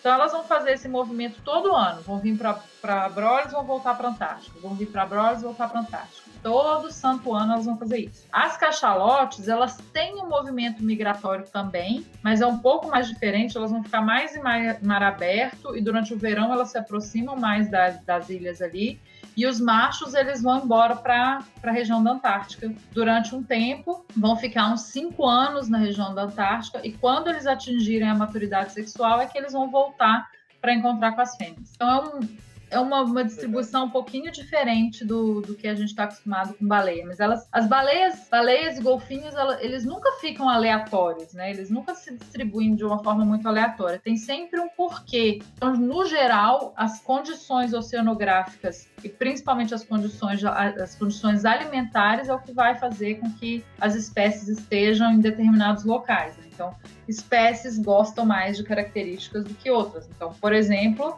é só pensar muito facilmente no boto rosa, né, no boto da Amazônia. Ele está super adaptado a viver naquele, naquelas condições de água doce, água turva, a se alimentar daqueles peixes. Então ele nunca vai para um outro local que não seja aquelas condições. Então é muito é muito específico, né? As espécies se adaptaram e evoluíram muito para estar no local dependendo do daquele do motivo né, daquele local. Legal. Nossa, eu tô, Tô, tô, tô, achando sensacional toda essa, essa, essa conversa. Você falou da Antártica, que você vai, vai bastante para lá, e elas não têm problema, assim, de sair de um oceano com uma temperatura é, ok e, e ir para águas extremamente inóspitas, assim? Para elas não, né? Porque é, para a gente parece que é inóspito, mas na verdade a água da Antártica não passa de 2 graus, 1 um grau durante o verão. Não é tão frio.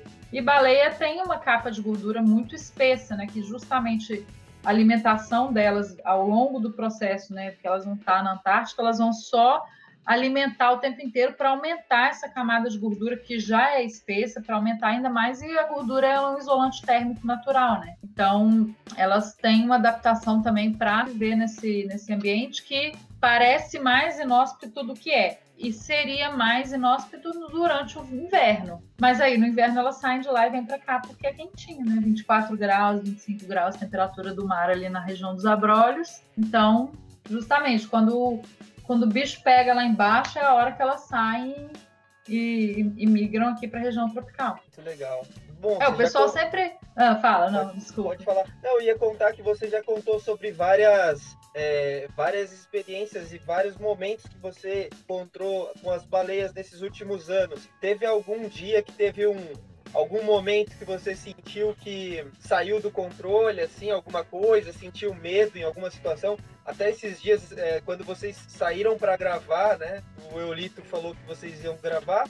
Eu, eu vi uma matéria que tinha algumas baleias que elas estavam, de certa forma, batendo nos barcos, né? Não, não, não, não tinha uma explicação, pelo menos eu não lembro. Só que, como elas são tranquilas, você já teve alguma situação assim que você sentiu medo? Então, só para deixar claro, eu não sei se, nem se, se isso vem ao caso, assim, mas essa, esse caso que aconteceu lá na Espanha foram, na verdade, foram orcas, né? Que em teoria não são baleias, né? Então elas, as orcas são diferentes das baleias, porque as orcas têm dentes, então elas são predadores um pouco de uma forma um pouco mais efetiva, né? As baleias elas têm cerdas na boca, então elas se alimentam por filtração, então quase que é um processo passivo de predação. Enquanto que as orcas não, as orcas já, já é um processo de predação ativa. Então elas têm que caçar. E a gente chama as orcas de os lobos do mar, né? Então são animais muito inteligentes que formam grupos de, de, competi... de, oh, desculpa, de competição, não, doida, é, de colaboração então elas formam grupos de colaboração, então elas se juntam, a família está ali toda junta, né? Eles vivem em família o tempo inteiro e eles vão coordenar toda a caça para conseguir aquela presa que eles estão é, procurando. Então, por exemplo, se elas vão caçar um lobo marinho ou um tubarão até na África do Sul, é, uma, um filhote de baleia, eles vão coordenar toda a comunicação deles para predar, para conseguir aquele animal que eles querem se alimentar. Então, não é maldade, tá, gente? As baleias, as orcas se alimentam de baleias porque é uma oportunidade alimentar e dentro da, da biologia não existe esse um conceito de maldade. Essa é uma coisa muito antrópica, né? A gente, teria, a gente estaria transportando um sentimento humano para um, um comportamento animal. Isso não é uma coisa que, que vem ao caso, né? O que, que aconteceu ali na Espanha? O, provavelmente alguma coisa incomodou muito as orcas. As orcas são muito sensíveis com relação aos sons. Então, eles têm uma capacidade de comunicação sonora muito, muito é, acurada e muito desenvolvida, muito mais do que os nossos sonares mais potentes. Então, o que eu acredito e o que eu li de relatos foi que as orcas estavam batendo com a cabeça no barco. E o que eu acredito que possa ter acontecido foi alguma coisa pro, produzindo um som que estava incomodando aqueles bichos. Tá? Então, é um caso muito isolado. A gente está tá tendo uns relatos aí nessa semana. A gente tem um, um, grupo de discussão de especialistas de cetáceo que eu participo, que são quase 7 mil pessoas no mundo inteiro, só de especialistas de cetáceo. A gente anda tendo várias conversas sobre esses casos.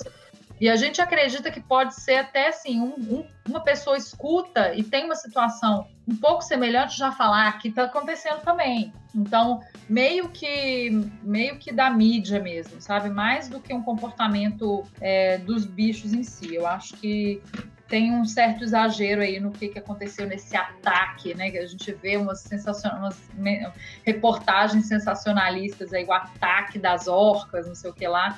Então eu acho que pode ser muito mais é, levado ao caso de ser ter sido mesmo um, algo, algo que incomodou muito a elas, tá? Então isso Ô, é o que aconteceu. Ah. É, conta pra gente um pouco como que funciona essas viagens pra Antártica, o que, que dá para ver lá, como que é e tal. Ah, beleza, só vou responder a pergunta do, do Vinícius primeiro, aí eu já, já entro nessa. Ah, e eu tá. não falei, acabei não falando de Tonga, né? Não acabei não. não, não ah, verdade, vai que vai.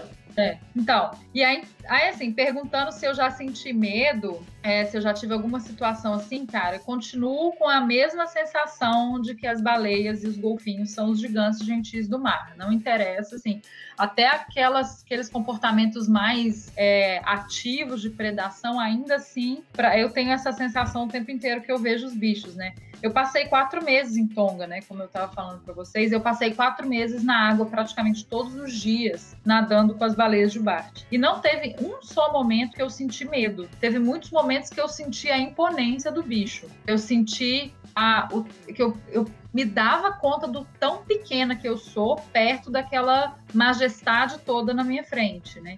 Então, te, tiveram momentos que eu tive que recuar, porque eu sei que a baleia são 40 toneladas, eu sei que a nadadeira peitoral da baleia é toda cheia de craca e as cracas podem me cortar, mesmo um simples esbarro pode chegar a provocar um machucado, uma coisa superficial, mas machuca. E então assim, eu tive que recuar em alguns momentos de ver um filhote, por exemplo, muito serelepe. O filhote a gente sabe que é, é igual uma criança, né? Não tem muita coordenação motora. Então, Nesses momentos, eu percebi que o comportamento delas estava ficando um pouco mais é, é, expansivo, aí eu tinha que re, é, recuar um pouco. Mas nunca foi medo, foi mais é compreender que o bicho é meio sem noção mesmo e respeitar o tamanho dela, né? Respeitar o tamanho das baleias e respeitar que eu tô entrando no ambiente delas, não ao contrário. Então, é tudo, tudo, tudo aquilo que eu fazia dentro da água quando eu estava com os bichos era compreendendo que eu que sou, eu que estou invadindo o meio, o meio delas, né? Então, é, tive, tive vários momentos maravilhosos, isso sim. Tive vários momentos de ter que parar o que eu estou fazendo abaixar a câmera, me dar conta de que eu estou mergulhando com uma baleia, tirar a máscara e ter que enxugar a lágrima debaixo d'água. Né, que eu nem sei como é que Nossa, consegue eu, eu, eu, eu, imagino. Elas, eu tava, elas podem chegar a 30 metros, uma, uma jubarte. Até. Não, ba baleia azul. Então, jubarte não. Eu tava, então, isso, vamos lá então. Já, você já me corrigiu várias vezes e, e, e, e, acho que vai continuar, mas é que eu coloquei aqui, né? Baleia azul, daí tava aqui a baleia jubarte. Então, a baleia azul é diferente da baleia jubarte. Isso, a... são 90 espécies diferentes de baleias e golfinhos, né? Só de baleia são 14 espécies. Então, a baleia azul é. é uma delas, a baleia jubarte é outra delas. Uma, uma outra espécie de baleia que a gente tem aqui na costa brasileira, que é a baleia franca a gente tem a baleia de Bride, então todas elas têm diferenças, então são diferentes espécies e cada uma delas tem, cada uma delas tem as suas particularidades, as suas peculiaridades ali que diferencia as espécies uma das outras. E aí a gente tem os golfinhos e os outros animais que têm dentes, né? Então aí já são 86 espécies de, de de cetáceos, né, entre esses animais que têm dentes. Então a gente tem as cachalotes, as orcas, todas as espécies de golfinhos, por exemplo, lá em, em Fernando de Noronha você deve ter visto os golfinhos rotatores.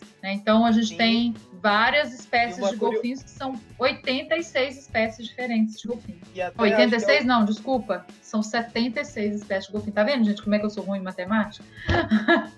Nossa, mas também é, é bastante espécies e, e acho que elas continuam aumentando, aumenta o número de espécies? Não, o que aumenta é o nosso conhecimento com relação a essas espécies, né? Então, o que a gente faz, às vezes, o que a gente acha que são duas espécies diferentes, Aí vai lá na genética e você, poxa, não é diferente, na verdade é a mesma coisa, ou é o contrário, né? Você tem uma espécie que você fala assim, ah, nesse lugar ela é assim, nesse lugar é assado. Você vai lá, coloca na técnica, principalmente com as técnicas científicas sendo mais aprimoradas, né, com o desenvolvimento tecnológico mesmo, aí você, poxa, não, na verdade essa aqui é uma espécie bem diferente daquela outra lá. Então você divide os grupos em duas espécies. Mas não é que elas estejam aumentando em números, é só o nosso conhecimento que está aumentando com relação a elas. É o número de pesquisas que é feito, o número de gente estudando. Então, tudo isso você acaba tendo mais é, detalhes e mais acurácia no que você fala quando é uma espécie diferente da outra ou não. Muito legal. Até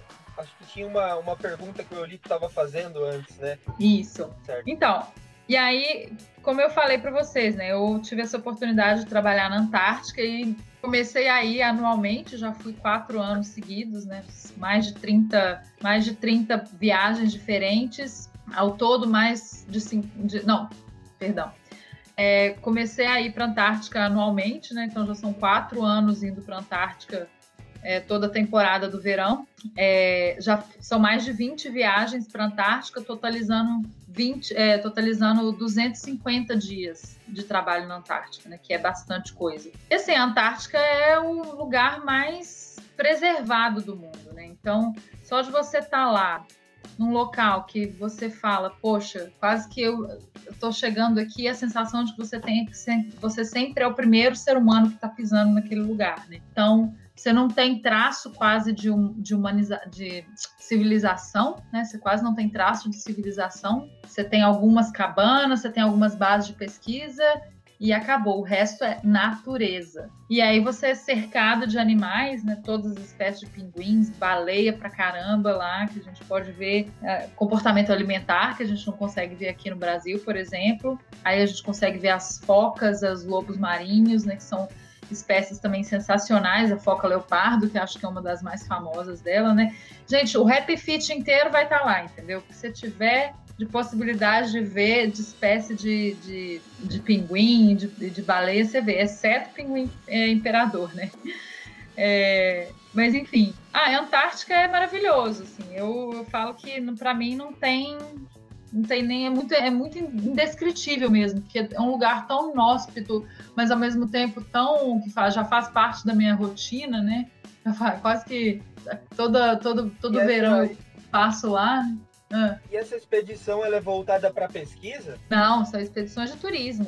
De turismo. Então, eu comecei só de turismo. Quando eu comecei a me dedicar ao turismo, o primeiro local, né, que foi quando eu tive a oportunidade foi para a Antártica. E aí foi ali que eu me dei conta, né, de que, poxa, esse trabalho, esse negócio de trabalhar com turismo é legal, porque eu me sentia, eu, eu sentia fazer conservação em si. Né? O que, que significa isso? Quando eu trabalhava com pesquisa, eu sentia que eu estava sempre falando para quem já sabe o que eu estou falando. Então, eu estou falando para a mesma bolha de, de, pesquisadores que ali estão. Porque nem, nenhuma pessoa leiga vai pegar um artigo científico em inglês e vai ler e falar: Nossa, muito interessante. Não, nossa, não entendi nada do que essa pessoa falou, porque é uma linguagem muito específica, né? Os termos técnicos, toda a forma né, de, da, da explanação teórica ali de dentro daquele artigo científico, ela é uma coisa muito complexa. Então, a maioria das pessoas que vai, né, que vai ler os artigos científicos são pessoas da própria área que já estão acostumadas a, a ler sobre aquele assunto, né? E aí, quando eu comecei a trabalhar com turismo, eu entendi, eu, eu entendi que o meu primeiro, o principal papel para mim, né, não é ser guia, é ser uma tradutora. Eu estou traduzindo o idioma científico para o idioma leigo.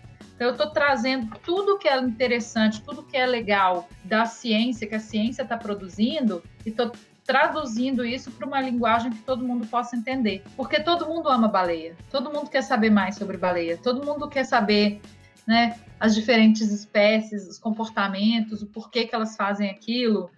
E por elas serem as gigantes gentis dos oceanos, as baleias são muito carismáticas, né? E as pessoas têm vontade de saber mais, têm muita curiosidade. E aí eu me dei conta disso é, lá em 2014, na verdade, que eu comecei um projeto na internet para falar sobre baleia, né? Foi uma página no Facebook que eu criei, que foi o Viva Baleias e Golfinhos. Hoje virou um instituto, né? O Instituto Viva Azul, é, Viva Verde Azul. Que assim, que basicamente esse instituto, né? Essa, essa ideia dessa página no Facebook era justamente para começar a falar um pouco mais de baleia para as pessoas, porque eu queria que as pessoas também soubessem das coisas. Eu queria que essa, que essa informação saísse de dentro da bolha científica. E aí eu comecei a fazer esse trabalho de divulgação e hoje em dia é o que eu tenho também me dedicado a maior parte do meu tempo, principalmente esse meu tempo de quarentena, né, é de fazer divulgação científica, porque eu acho que as pessoas só gostam e, e, se apaixonam por aquilo que elas conhecem, né? E as pessoas só conhecem aquilo que elas têm oportunidade de conhecer. Então eu estou fazendo isso, eu estou abrindo essa oportunidade para as pessoas. Né?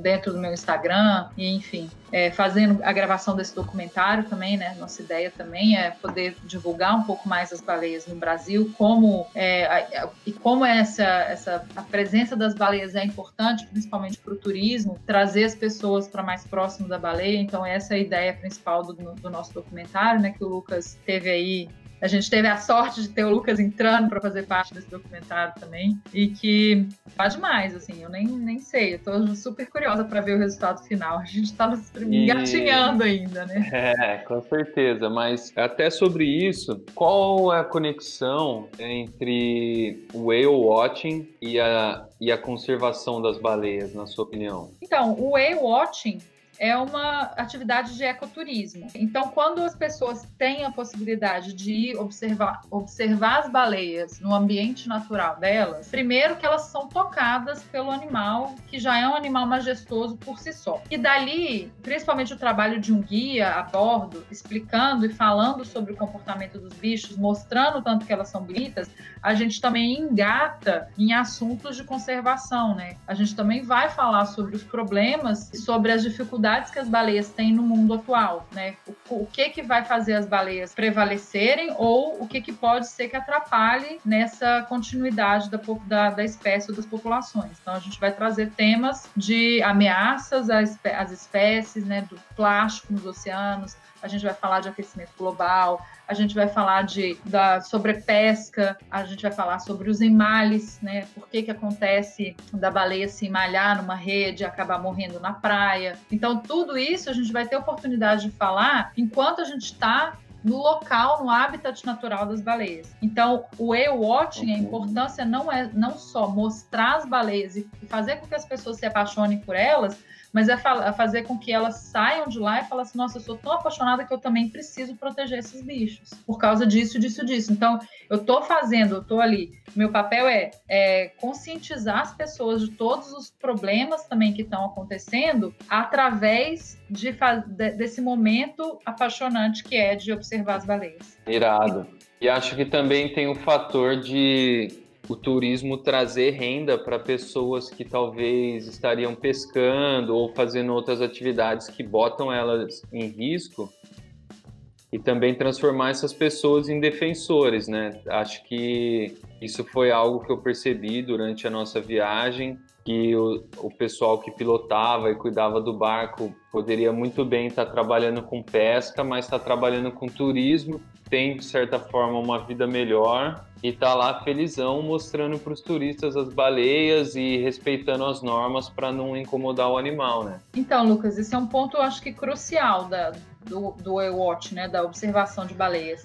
É, aqui no Brasil a gente tem muito exemplo disso e fora no Brasil a gente também tem muito exemplo, né? Então, muito do que acontece com o whale-watching ao longo dos últimos 30 anos, principalmente lá atrás, né, na década de 80, quando a moratória da caça da baleia foi, foi instaurada, várias dessas pessoas que hoje trabalham com a observação de baleia trabalhavam com caça. Então, por exemplo, o, o exemplo maior que eu tenho é lá em Portugal. Eram pessoas que trabalhavam com a caça até 1986. Em 1988, elas começaram a trabalhar com turismo, porque se não podia caçar mais, elas vão precisar de uma renda. Só que ao longo do processo, elas começaram a perceber que, primeiro, o turista volta para ver baleia e segundo, a baleia volta no ano seguinte. Então você não está mais matando o animal, você está mantendo ele vivo. E ele, mantém, ele sendo mantido vivo, ele vai voltar e o turista vai voltar também. Então, as próprias pessoas que trabalharam ali, trabalhavam ali na região, começaram a identificar esse potencial econômico do e-watching e no final da história, toda a comunidade ela acaba se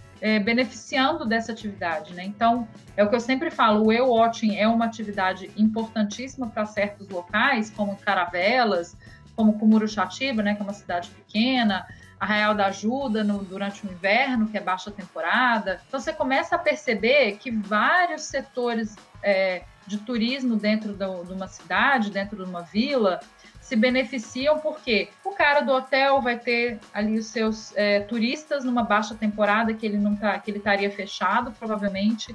A baleia vai trazer os turistas durante o inverno, que não é a época de praia. O cara que é o taxista vai estar tá transportando os turistas do, do, da rodoviária, do aeroporto até o hotel, depois levando eles para fazer a avistagem. Os, as outras pessoas, restaurantes, as lojinhas que vão vender ali as bijuterias de baleia, que vai vender camiseta, é, vai vender o boné. E aí você vai ver que a, toda atividade turística ao, em torno da baleia ela vai se fortalecendo, né? Também as outras atividades porque a pessoa vai lá para ver baleia e no dia seguinte, o que, que ela pode ver? Ah, é, pode saltar de parapente. Ah, que legal, então vou saltar de parapente. Então, ela vai acabar atraindo um turismo e vai desenvolver o turismo na região só porque tem baleia ali. Então, isso acontece em diversos locais do mundo, tem acontecido cada vez mais, principalmente porque as pessoas têm enxergado a baleia como esse potencial econômico, mas não só porque eles sabem que a baleia é algo que é muito carismático, né? E aí eles mesmos, o próprio pescador, o próprio marinheiro que estava trabalhando com a pesca, ele começa a se apaixonar. A gente viu isso lá no barco, né? Os caras super entusiasmados, eles estão lá trabalhando, mas na verdade estão sentados lá também, observando, vibrando quando vê o bicho saltando, né? se, se, emo se, emocion se emocionando de estar ali vendo a baleia junto com a gente. Aí você fala, cara, esse cara vê baleia todo dia, né? É. Então, assim, ele está emocionado, está entusiasmado, está ali vibrando, sendo que poderia ser uma coisa rotineira para ele, mas não é. A gente consegue perceber o tanto que a baleia é um ser especial mesmo. Sim, exatamente.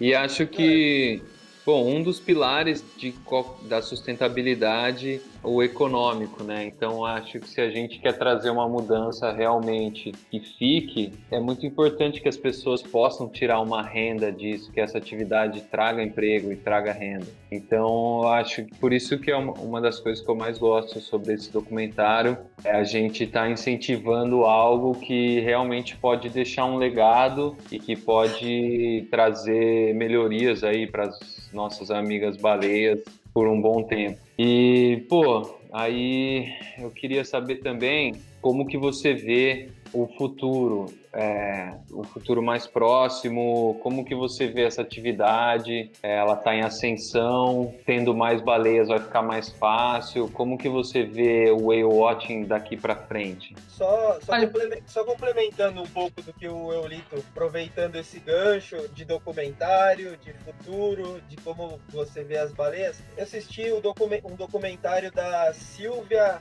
Early, né? Acho, ah, acho que é o uh -huh, nome dela. Mission Blue. E, isso, incrível o documentário também e, e, mostra bastante essa questão da transformação, da, da de, é, nomear regiões, defender regiões, né, para fazer que mude essa chave, para fazer o turismo se tornar é, mais é, avançado, evoluído. E eu queria complementar a, a pergunta do, do, Eulito sobre como é que você vê a parte, a evolução da, da parte tecnológica também, porque o, o oceano sempre foi visto como um, um lugar que a gente conhece muito pouco. Então, a, a, bom, acho que a pergunta é um pouco disso, da visão do futuro, da tecnologia e, e, da como você vê isso. Então, eu acho, primeiro assim, a Sylvia Earle, ela é um ícone da conservação dos oceanos. É, para mim e para muitos biólogos marinhos que eu conheço, ela é um, uma pessoa que é uma inspiradora mesmo, né? Então ela é maravilhosa, uma, uma senhora de idade já, acho que ela deve estar pelos seu, seus 80 e, e tantos anos. 85. E ela mergulha 85. E ela mergulha até hoje, ela é uma, uma mulher super ativa, uma mulher poderosa. Então assim, ela é inspiradora mesmo. Quem nunca viu o trabalho dela, eu super recomendo. É, Mission Blue é o site, né? missionblue.org ou .com, não sei,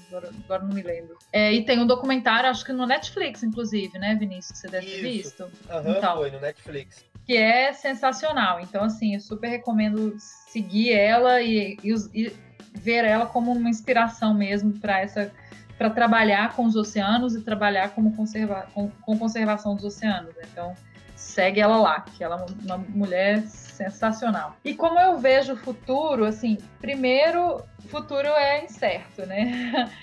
Mas eu, eu vejo um mundo com muito mais baleia. Então, isso para mim já é um mundo mais feliz. E também eu acho que com mais baleia você tem mais oportunidades, você tem mais. É, você abre mais caminhos, né? A baleia é um animal muito icônico para a conservação dos oceanos. Eu sempre brinco que a baleia é como uma espécie. Eu sempre brinco, não, né? Isso está escrito na, na, na, literatura, sobre, na literatura biológica, né? A baleia é uma espécie guarda-chuva, né? O que, que significa isso? que onde ela está, ela protege tudo que está embaixo dela. Então, se ela está dentro, né, na região dos abrolhos, ela como uma espécie ícone, ela vai proteger toda a região dos abrolhos junto e todas as espécies que vivem ali, todo o ecossistema que está ali. Então, eu acho que não só proteger as baleias porque elas são animais sensacionais e maravilhosos, mas porque ela tem essa importância, né, de impactar as pessoas e chamar atenção para os ecossistemas que ela está inserido. Então, eu acho que esse é o ponto chave, assim, a gente poder também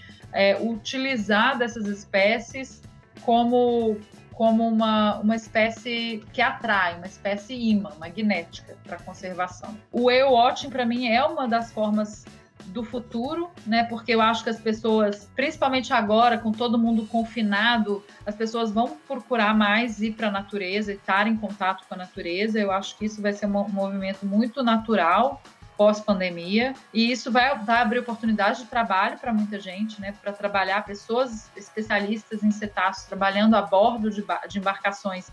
É algo que no Brasil é muito pouco é, divulgado e é muito pouco é, como é que você, como é que fala, gente?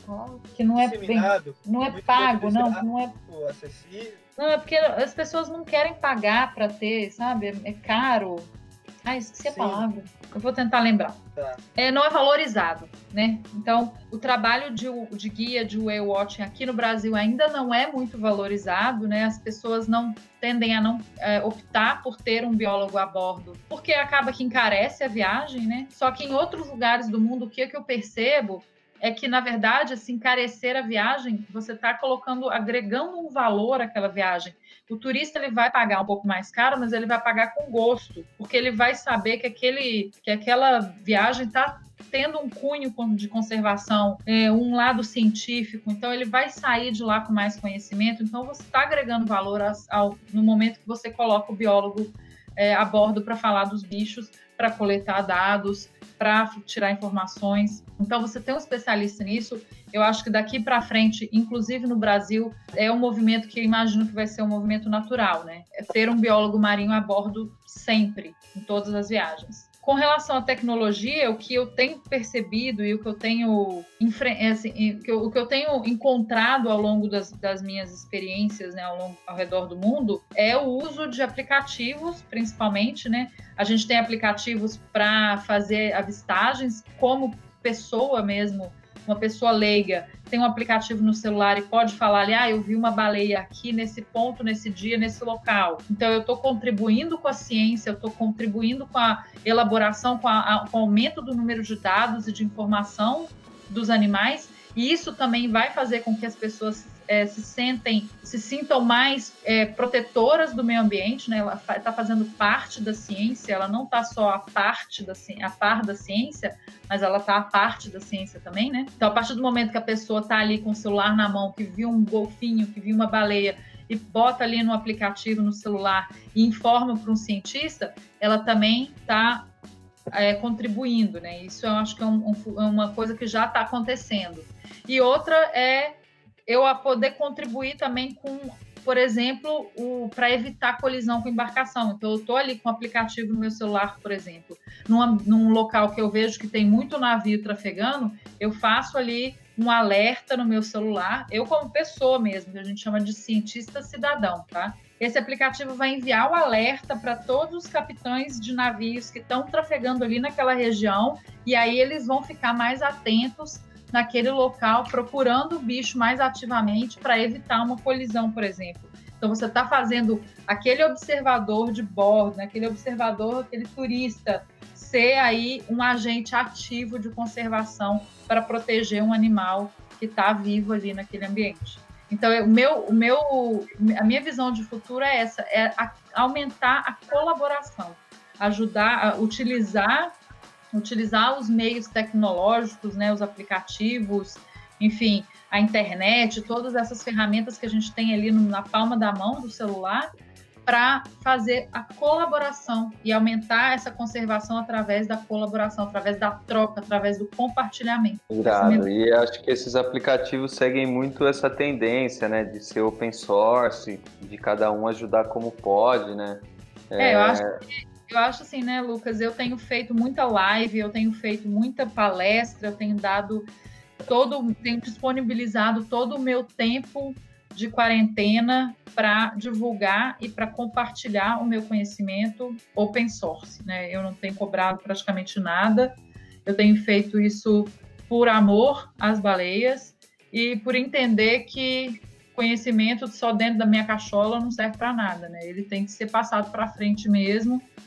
E acho que quando eu falo para as pessoas, quando eu compartilho o meu, né, esse meu, esse meu esse, quando eu compartilho minha paixão pelas baleias com quem quer escutar, eu falo, se tiver uma pessoa só me escutando, já está valendo para mim.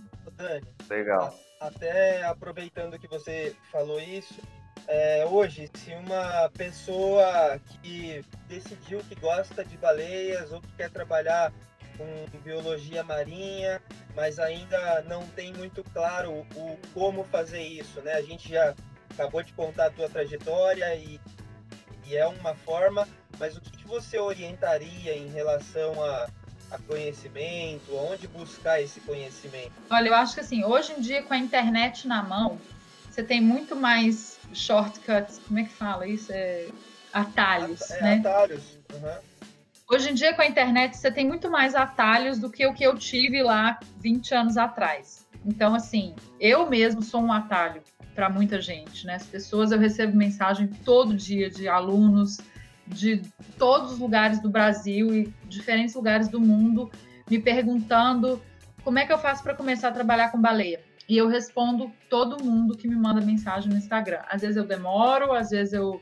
É, não, é, não é que eu esqueço, mas às vezes eu estou ali ocupada fazendo alguma coisa, mas eu respondo em algum momento essa pessoa, mando o link, pergunto para a pessoa onde é que ela está, o que, que ela quer fazer. Então, eu acho que a gente tem vários short, é, né, vários atalhos é, na internet, não só eu, mas assim, informação é muito fácil hoje em dia no Google de você encontrar locais para fazer é, estágio, enfim, voluntariado. Uma, uma dica Legal. que eu sempre dou Assim, gente, se quiser me inscrever lá no Instagram, me inscreve que eu respondo. E Isso, uma coisa que eu sempre. Qual, qual que é o seu Instagram? No Instagram, é Dani Baleia. Fácil de achar, Dani Baleia. Assim. E manda DM lá que eu respondo. Mas assim, eu acho que o principal hoje em dia, né? Se você tá nesse caminho, se você quer fazer biologia para estudar, fazer pesquisa ou trabalhar com baleia em algumas das formas, né? Tem a consultoria, tem trabalhar embarcado em navios de petróleo, né, para ser observador de bordo, você pode trabalhar com pesquisa em, em, si, você pode trabalhar com turismo, então tem várias opções aí, ainda mais hoje em dia elas, essas opções estão crescendo, mas o que eu sempre falo é, primeiro, tentar fazer estágio na área para você ganhar experiência com os animais, né, você tentar fazer aproximar dos bichos o máximo possível. Tem alguns estágios aí pelo Brasil que são estágios sazonais, né, que você não tem um estágio diário, mas você pode passar uma temporada nesse local. Então você geralmente são estágios curriculares. Dentro da graduação você pode fazer um período então você vai passar ali seis meses, né? Tem o pessoal lá do Instituto Balejo Bart, o pessoal lá do Golfinho Rotatório Noronha, o pessoal do Instituto Boto Cinza, o Instituto Australis lá na, em Santa Catarina. Então tem vários locais aqui no Brasil que você pode trancar, não, você nem tranca a matéria, né? Você se matricula numa matéria de estágio. E aí você vai, você está fazendo a sua graduação do mesmo jeito, você não, só não está fazendo disciplina mas você está fazendo um período de estágio dentro da graduação, você vai para esse local, fica lá seis meses, quatro meses, depende do, do estágio, e aí é uma imersão mesmo, né? Não tem jeito, você absorve aquilo o dia inteiro, aquele estágio, ele toma conta da sua vida durante aqueles quatro, cinco meses. Não, assim, tem diversos estagiários com, que têm histórias maravilhosas desse período que realmente é para memorável, é um período de vida memorável. E o que eu sempre falo para todo mundo é trabalhar com biologia, primeiro, você precisa aprender a falar inglês, porque os artigos científicos ou você tem que ler inglês ou você tem que escrever em inglês, né? Então, e muito das informações hoje ainda estão em inglês, né? Livros didáticos, enfim, informações sobre baleia, né? É, informações científicas, textos, é, enfim, maioria, maior parte, eu diria, está em inglês. Então, isso é um passo fundamental se você está querendo começar a graduação ou já está dentro da graduação, eu acho que aprimorar o inglês é fundamental. Eu acho que não só para biologia, mas para a vida, né? E isso também te abre oportunidades fora do país, que eu acho que isso também é uma coisa que muita gente quer, né? Mudar para fora do país, viajar etc. Então, sem o inglês, isso é, fica mais difícil, né? O inglês realmente é uma forma, é um facilitador se você tem o idioma. E, gente, hoje em dia tem curso online na internet, tem aplicativo, tem um monte de formas aí também para você poder aprimorar o inglês. Tem que correr atrás, é o que eu falo. Perfeito, eu nunca fiquei né? sentada. É, eu, eu sempre falo assim, eu nunca fiquei sentada esperando a minha oportunidade cair no meu colo. Eu corri atrás, literalmente, nadei atrás da, das baleias e das oportunidades que eu, que eu tive na minha vida, né? Então, eu acho que é isso é um caminho mesmo. Literalmente, né? E aí, até eu também, eu, eu voltei agora com o inglês, negligenciei por um tempo, mas agora voltei. Acho que não tem mais área, né? Precisa não, acho que todo mundo acaba, vai precisar em algum momento. É, com certeza. E, bom, até encaminhando aqui para o nosso, nosso final, né? Acompanhou a gente até aqui. Nossa, a gente já falou de, de tanta coisa legal. Não sei se o Eolito tem alguma, alguma pergunta ainda, mas queria que tu falasse um pouco, né, o que você gosta de fazer, é, além, né, quando você não está trabalhando, quando você não está, quando você não está é, olhando para as baleias, estudando as baleias, e um, uma dica que você daria aí para você ah, de 10 anos atrás, né? Agora, é, olhar para trás é mais, é mais fácil do que olhar para frente, né? Mas o que você diria para você de 10 anos atrás? Eu acho que o que eu diria para mim há 10 anos atrás é tipo, não desiste, cara. Vai que você vai, você vai conseguir. Sabe? Eu acho que é isso que eu falaria para mim, que eu, eu sempre acreditei que fosse possível, mas diversos momentos eu, eu tive aquele medo e, e quase desisti porque eu ficava com, com medo de não conseguir. Né? Eu acho que é aquilo que eu falei, né? É, quem tem uma opção tem nenhuma, né? Eu só posso ter sucesso se eu conseguir aquilo. Então, eu acho que alguns momentos eu até quase que sabotei mesmo por medo de errar, por medo de fracassar. Então, eu acho que é isso. Meu, pra, eu, eu falaria para mim mesma é não desiste. Você vai conseguir virar baleia. Então, conseguir. Boa. Cara, eu não faço mais nada na minha vida a não ser balear.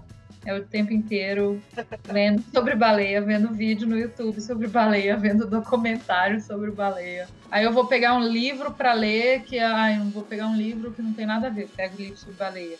Então eu, eu infelizmente, felizmente, sei lá. Eu agora, ultimamente, na quarentena, eu tenho me forçado a malhar, né? Porque a gente fica tanto tempo parado, sentado no computador, que é o que eu, o momento que eu me movimento ao longo do dia, né? Mas assim. Boa. Ai, cara, eu vivo de baleia e vivo pra baleia. Coisa boa, legal. É, bom, Elito, tu tem alguma, alguma pergunta? Não, acho que. Acho que não. Já. É, bom, já sanei minhas então dúvidas. Eu... bom, então, primeiro eu quero agradecer, né, Dani, por essa. Não posso nem dizer que foi uma aula, né? Foi uma experiência, saber tudo sobre vocês, sobre as baleias, parabenizar pela tua trilha aí, compartilhar ela com a gente. E muito obrigado, foi, foi muito bom mesmo. É isso, Vinícius. Obrigada, né, pela oportunidade. Obrigada, Lucas, pelo, né, por ter proposto essa conversa. Eu acho que, para mim, quanto mais oportunidade tem de eu poder compartilhar essa minha história, é melhor, porque eu quero mesmo que as pessoas sigam os seus caminhos aí e sigam seus sonhos, né? Não precisa ser baleia, mas é, é entender que às vezes um sonho de criança pode se tornar sim uma realidade e você pode ser feliz com ela. Né? Então, é, mesmo que você queira ser astronauta ou bailarino, não deixa ninguém falar que você está sendo doido, não, porque às vezes essa loucura é que vai te levar à felicidade. Então, eu acho que é essa minha trajetória é um exemplo e eu espero que seja uma inspiração para as pessoas seguirem os seus sonhos. E aí, obrigada pela sua oportunidade mais uma vez. e sucesso no Trilho de Profissões. Eu acho que essa iniciativa maravilhosa que você está tendo aí de, de falar sobre opções e oportunidades para as pessoas, porque esse momento de escolha de carreira e de profissão pode ser, às vezes, muito, muito difícil para muita gente, né? Então, parabéns, Vinícius, pela iniciativa aí. Aí sim, terminou até com frase inspiradora, hein? muito bom. E até uma, uma, última dúvida, uma última dúvida, Dani. Como é que funciona essa expedição para a Antártida? É, é, pessoa vai até lá ou sai daqui acompanhando as baleias? Como é que funciona? Ah, então, as, as expedições para a Antártica, as expedições de turismo, né? Como eu estava falando, Isso. são as pessoas que que viajam, elas têm, geralmente pegam um navio na, lá no sul da Argentina, que é a região ali mais próxima da Antártica, né? E aí o navio vai, vai navegar por dois dias e vai chegar na Antártica. Geralmente a viagem dura 10 dias do momento que sai da Argentina ao momento que retorna à Argentina, ali é, em Ushuaia, né, no sul da Argentina. E ali durante mais ou menos seis dias vão ter, vão rolar várias atividades, né? Então a gente vai levar os turistas para desembarcar e ver as colônias de pinguim, a gente vai levar para alguns locais históricos, para fazer uma, uma trilha, né? Às vezes numa tem um vulcão lá que é super legal, que o pessoal gosta muito de fazer uma trilha. Você caminha praticamente dentro do vulcão.